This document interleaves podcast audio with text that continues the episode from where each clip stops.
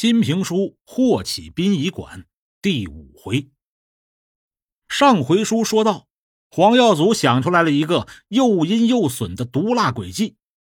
咱们放下黄耀祖先不提，单说周大虎。周大虎回了家以后啊，就开始整理东西。他心说：“我现在杀人未遂，又毁尸灭迹，我算是回不去了。无论你再怎么坦白，肯定也得是坐牢。”周大虎这个人呢，算是一个悲剧性的人物了。年轻的时候，就是因为一念之错，误杀了人命，坐了半辈子牢。出了狱以后，又是一念之差，因为贪财，答应了陈兰的要求，这才走上了这条不归路。可如果他能够及时的悬崖勒马，没有参与火化蒋有年的尸体，兴许啊，还真不用坐牢。可现在一切都晚了，周大虎可不想坐牢了，坐了二十多年牢了，现在是一天都不想在里边待了。他现在呀，就是一个心思，打算出逃。可是出逃就需要钱呢。蒋有年答应给他五十万，这帮人会痛快的给钱吗？他是真怕自己没有命花这五十万呢。可是他又必须拿到这笔钱。周大虎琢磨了半天。想到了一个办法，他呀去了一趟黑市，找到了和他同在一个牢房出来的一个小混混，从这个人的手里买了一把手枪。之后，他回到家，躺在床上，逼着自己睡上了一觉，必须要养足了精神。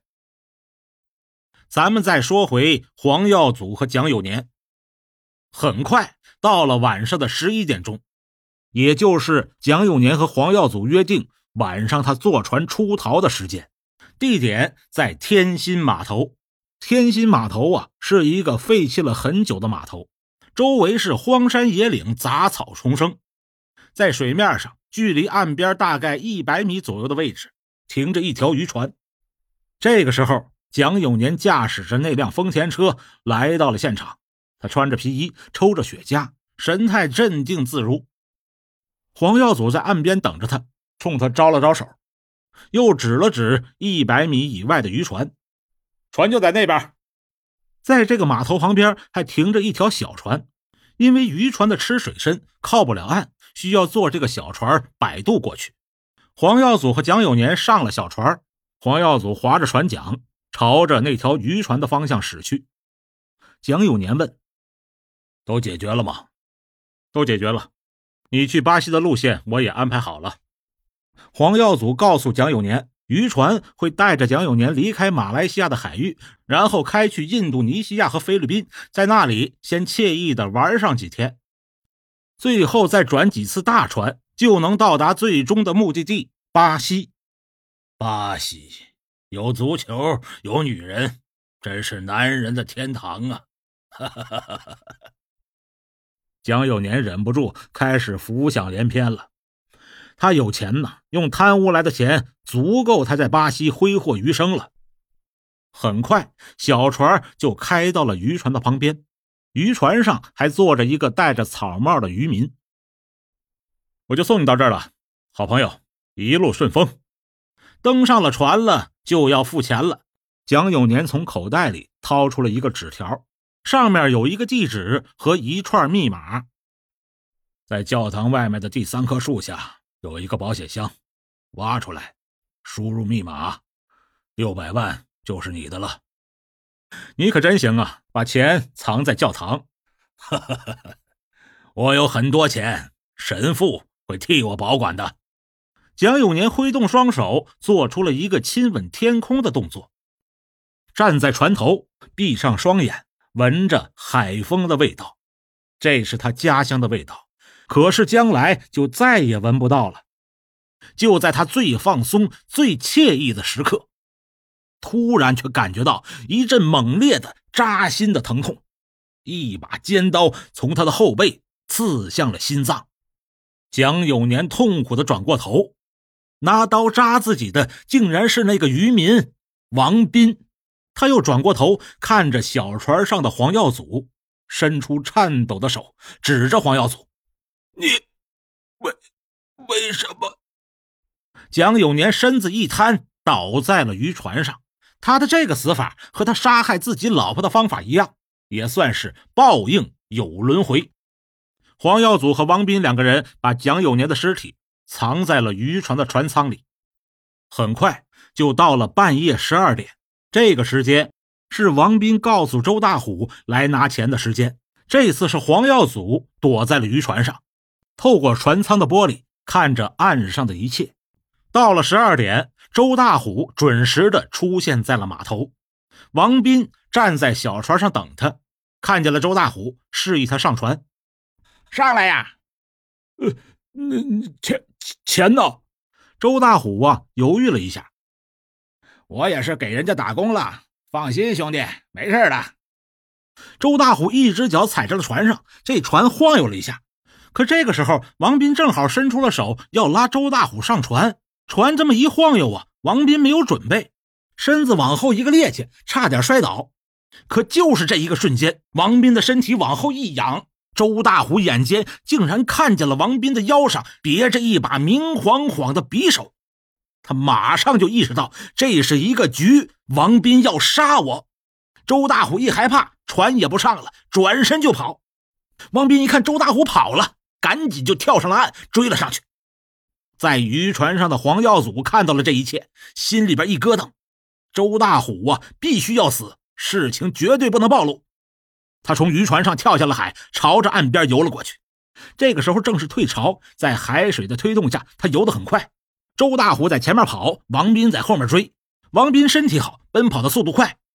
周大虎毕竟已经快五十了，体力根本比不上王斌，而且最主要的，他腿上还有伤。对于王斌来说，周大虎啊，就像是一个猎物，很快就离周大虎越来越近了。王斌往上一扑，把周大虎压在了身下。紧接着，王斌用手臂锁住了周大虎的脖子，双手一用力，把周大虎勒得呀满脸通红。兄弟，你可别怪我，你是一定要死的，这就是命。眼看着周大虎就要被勒死了，砰砰砰，三声枪响，王斌的手松开了，肚子上多了三个血窟窿。周大虎颤抖的手上握着一把枪，枪口还冒着烟儿，他有点不敢相信自己又杀了人了。他现在呀是彻底的掉进深渊，没有希望了。跑吧，只能是跑了。他还想在警察没发现之前回家收拾一下，然后离开马来西亚，去哪儿都行，只要不坐牢就可以。他正往前跑着呢，忽然后头大灯一亮。一辆丰田越野车轰隆的一声冲了过来，车头对准了周大虎，油门一踩，车速更快了，哐的一声把周大虎撞飞了十好几米开外。周大虎挣扎了几下，一口鲜血吐出，四仰八叉的躺在了地上，再也没有了任何反应。坐在车上的正是黄耀祖，黄耀祖冷冷地看着周大虎死去。心想，这一切都结束了，只有我活了下来。可是现在该怎么办呢？这个现场太混乱了。他下了车，走到周大虎的身边，突然看见周大虎身旁掉出来的手枪，他马上就想到了另一个版本的真相。黄耀祖来回的踱步，思考了一会儿，只能这么办了。他用周大虎的手握住了那把手枪，一咬牙。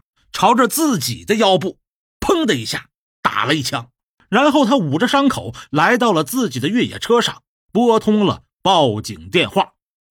很快，警察就赶到了现场，黄耀祖也被送到了医院。他躺在病床上，和警察交代了他那个构思好了的真相：蒋永年勾结了王斌和周大虎，制造假死，他们，他们还杀了陈兰。用陈兰的尸体做了蒋永年的替死鬼，这是蒋永年告诉我的。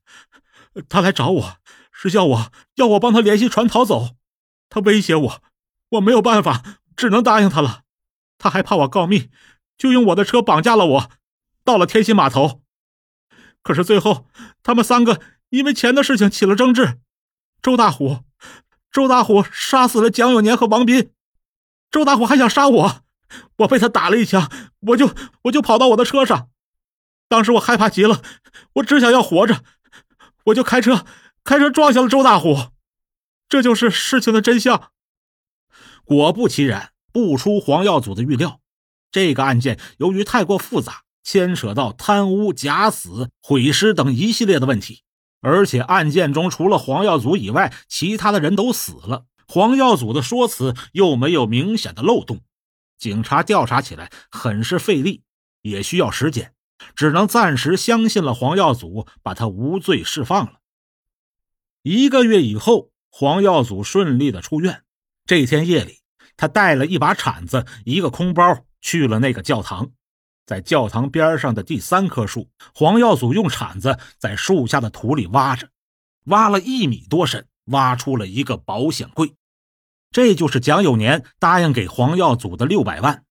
黄耀祖把蒋有年告诉他的那串密码输入了保险箱，咔嗒一声，保险箱的门被打开了。黄耀祖简直太高兴了。那是六百万呢，算是到手了。可是他发现保险箱里边没有钱，也没有珠宝，只有一个黑乎乎的东西。这个黑乎乎的东西竟然联动着保险箱的门，门一旦被打开，那个黑乎乎的东西上就亮起了一串红色的数字：三、二、一。黄耀祖这才明白。蒋永年根本就没打算给他钱，他想炸死我呀！